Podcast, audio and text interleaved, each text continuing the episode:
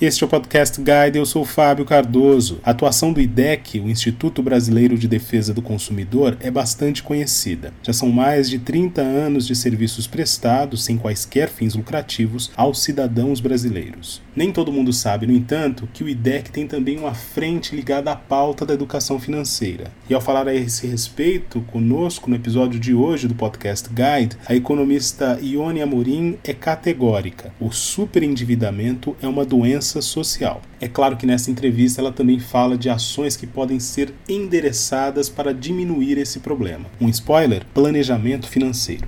Ione Amorim, é um prazer tê-la aqui conosco no Podcast Guide. Muito obrigado pela sua participação. Eu agradeço, Fábio, e aos ouvintes também. Ione, para que nós possamos começar essa entrevista, eu gostaria que você falasse sobre a atuação do IDEC, destacando alguns dos trabalhos mais recentes que vocês têm desenvolvido. É, Fábio, o IDEC é uma associação civil, né? uma ONG que tem atuação já há 33 anos na área de direitos do consumidor. Atualmente nós temos seis programas temáticos, né, que envolve a questão de saúde com medicamentos e planos de saúde, a questão de mobilidade social que discute transporte em todas as capitais, a questão de tecnologia que envolve direitos digitais e acesso aos serviços de internet, é, a questão de alimentação, energia elétrica, né, a gente teve esse ano, o ano que passou muitos problemas voltados voltados nesse tema, e o tema do programa de serviços financeiros, que é esse que eu atuo,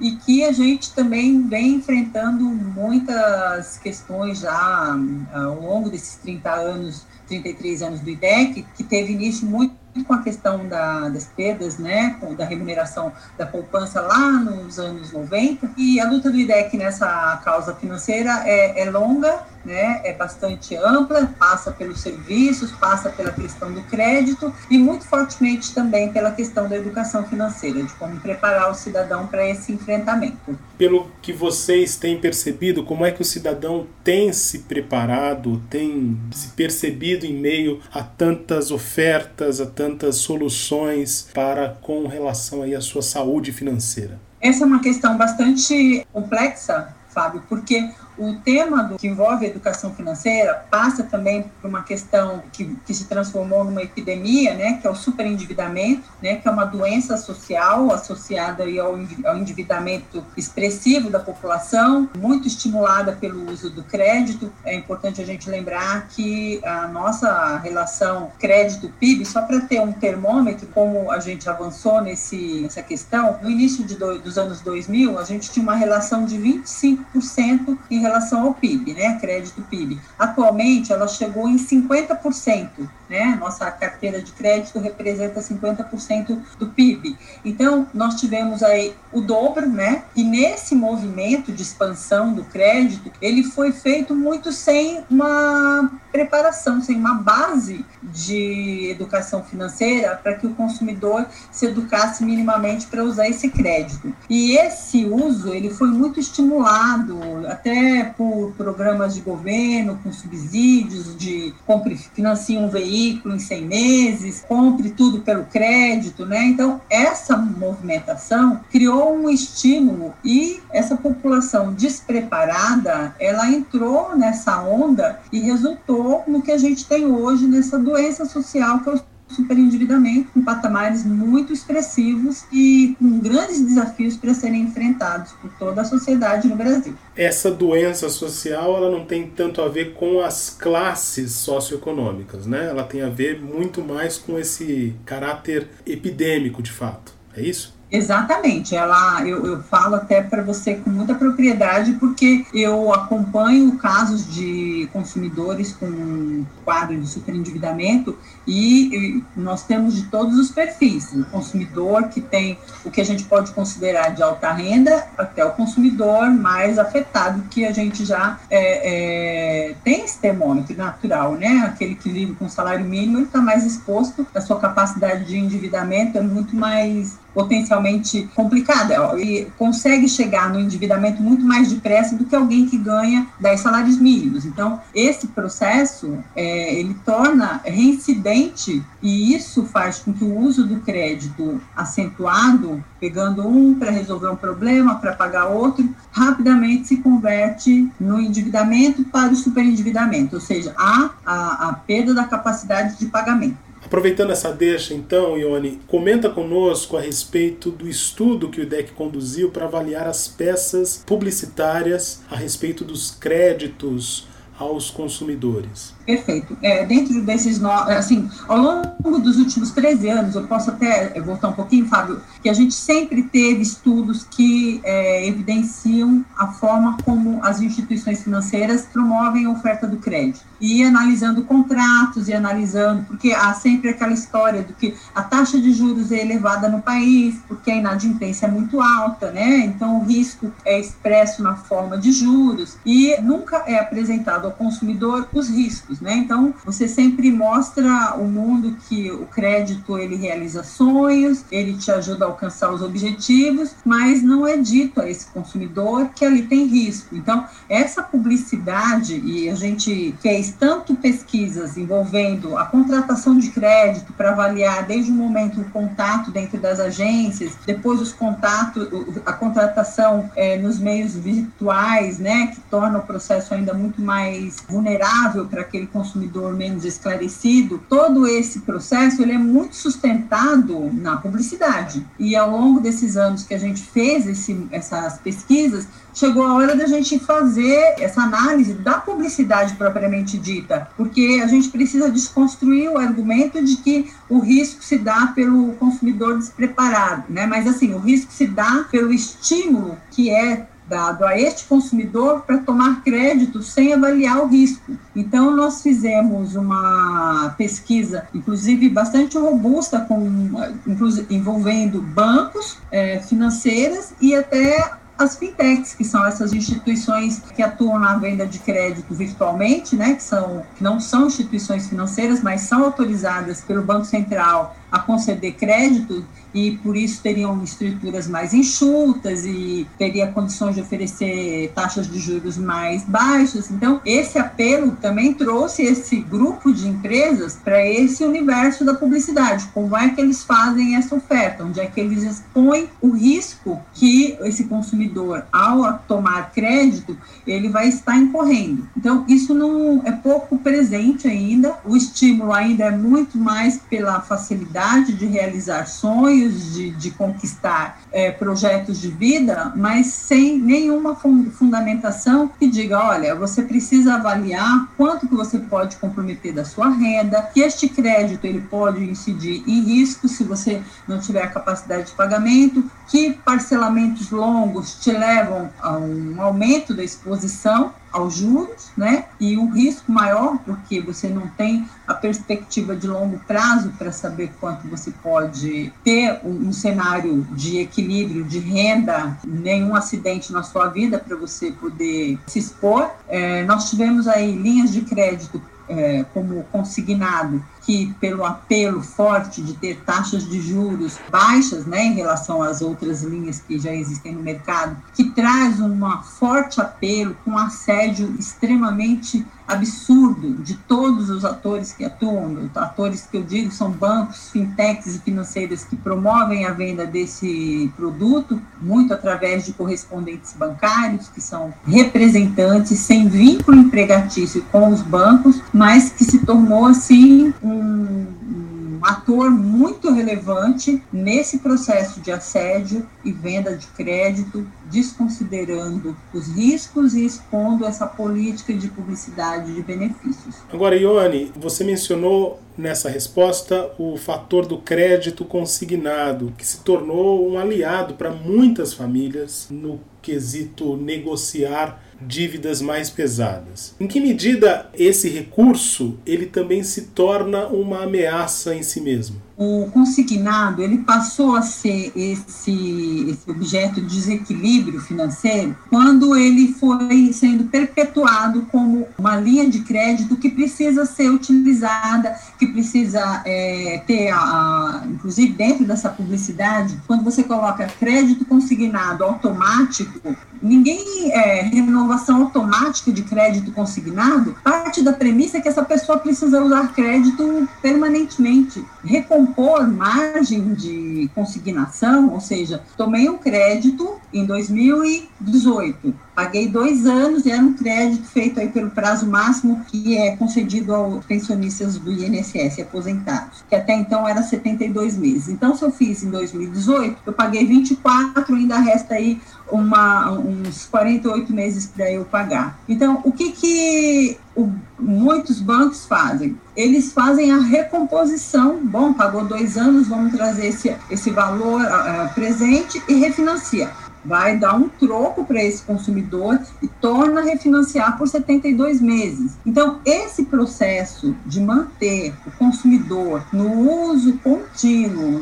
do, da margem de consignação, que é 30% hoje para os empréstimos e mais ainda os 5% é, do cartão de crédito consignado. Esse processo, ele leva a um nível de endividamento que este consumidor que pode ter tomado este crédito para pagar uma dívida mais cara, que seja do cartão de crédito no momento, no momento lá em 2018, a partir do momento que ele renova esses créditos hoje, ele não sai mais desse processo. Então, não adianta você falar apenas que, olha, mas a taxa de juros é mais baixa, mas todo crédito traz risco.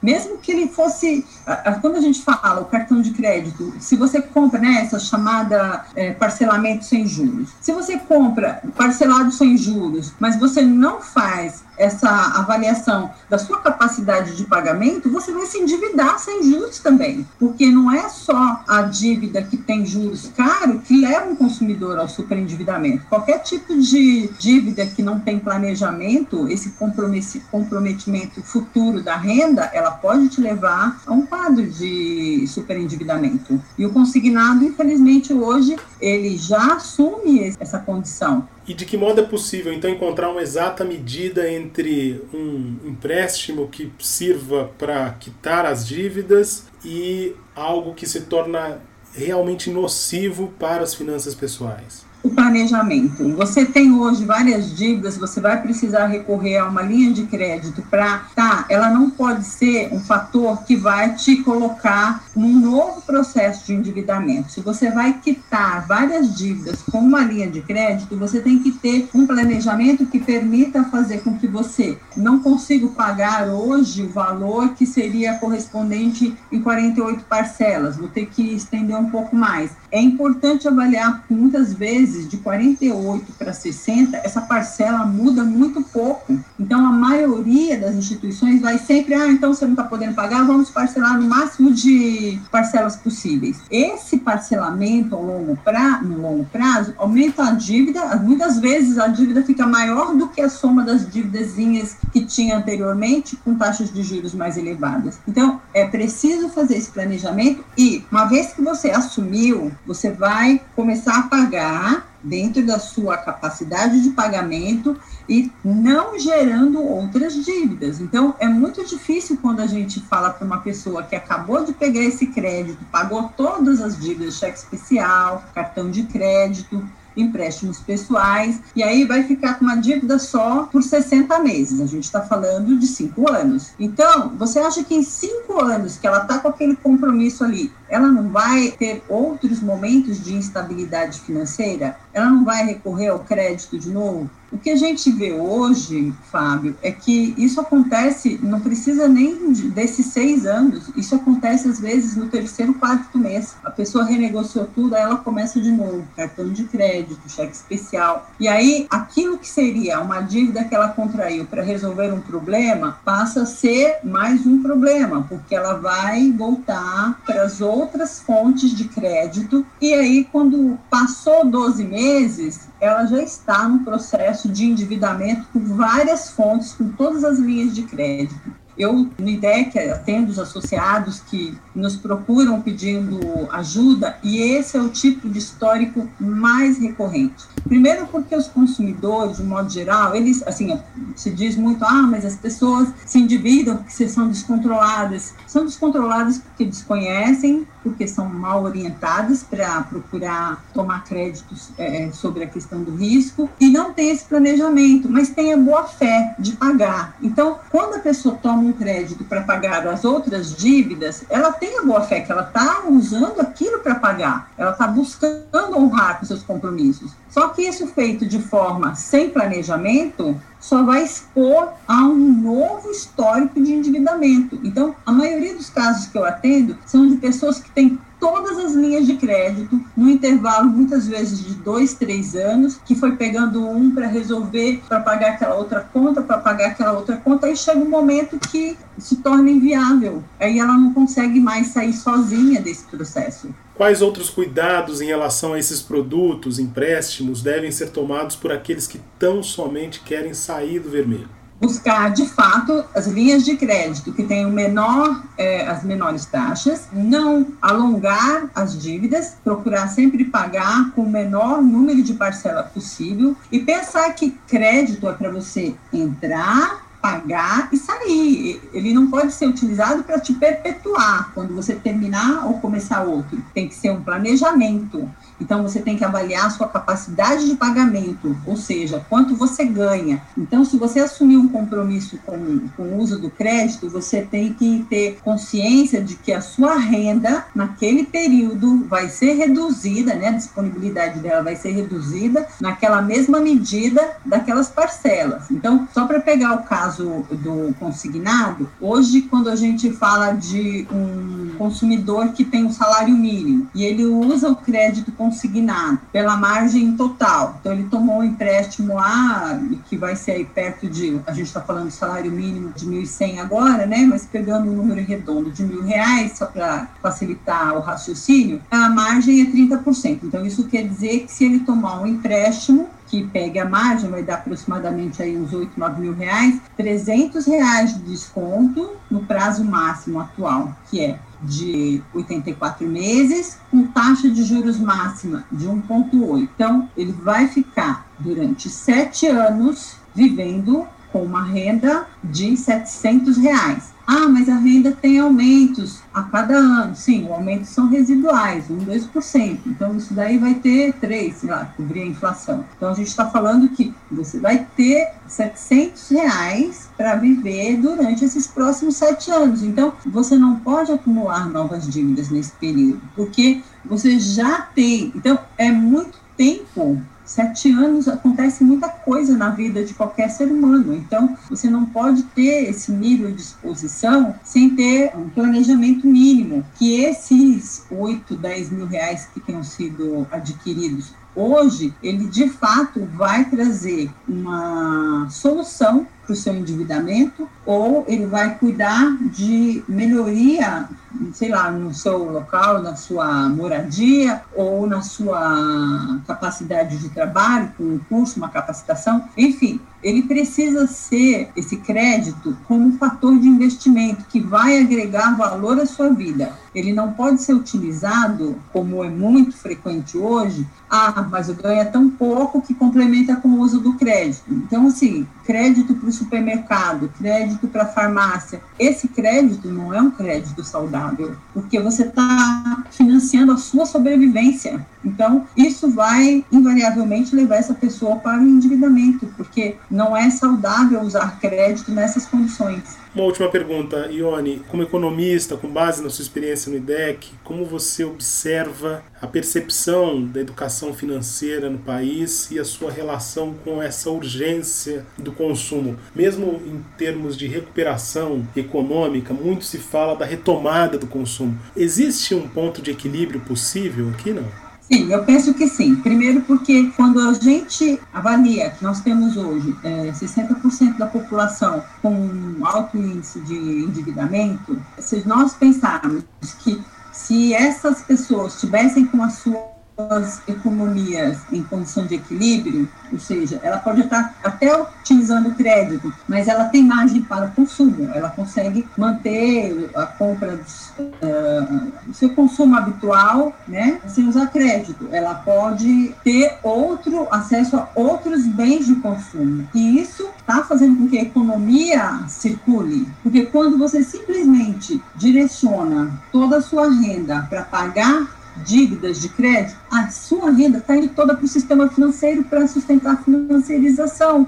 Você não está colocando esse recurso para gerar emprego, porque quando você compra um bem, você está é, contribuindo com a geração de impostos de trabalho, com a arrecadação de impostos, com geração. A economia está rodando. Quando você só está pagando juros, você só está alimentando o único setor, que é o setor financeiro. Então, quando você trabalha a questão da educação financeira, do uso do crédito consciente, e é importante que ele exista, o crédito é bom e é importante desde que seja trabalhado dentro de premissas que as pessoas consigam avaliar a importância de tomar o crédito para trazer esse benefício e ter equilíbrio financeiro para consumir sem ter esse fluxo de endividamento que não gera impactos econômicos, né? não traz benefício para a economia. Então, o consumidor ele tem a, a educação financeira. A gente tem aqui no Brasil uma lei que foi logo depois que nós passamos pela crise financeira internacional de 2008.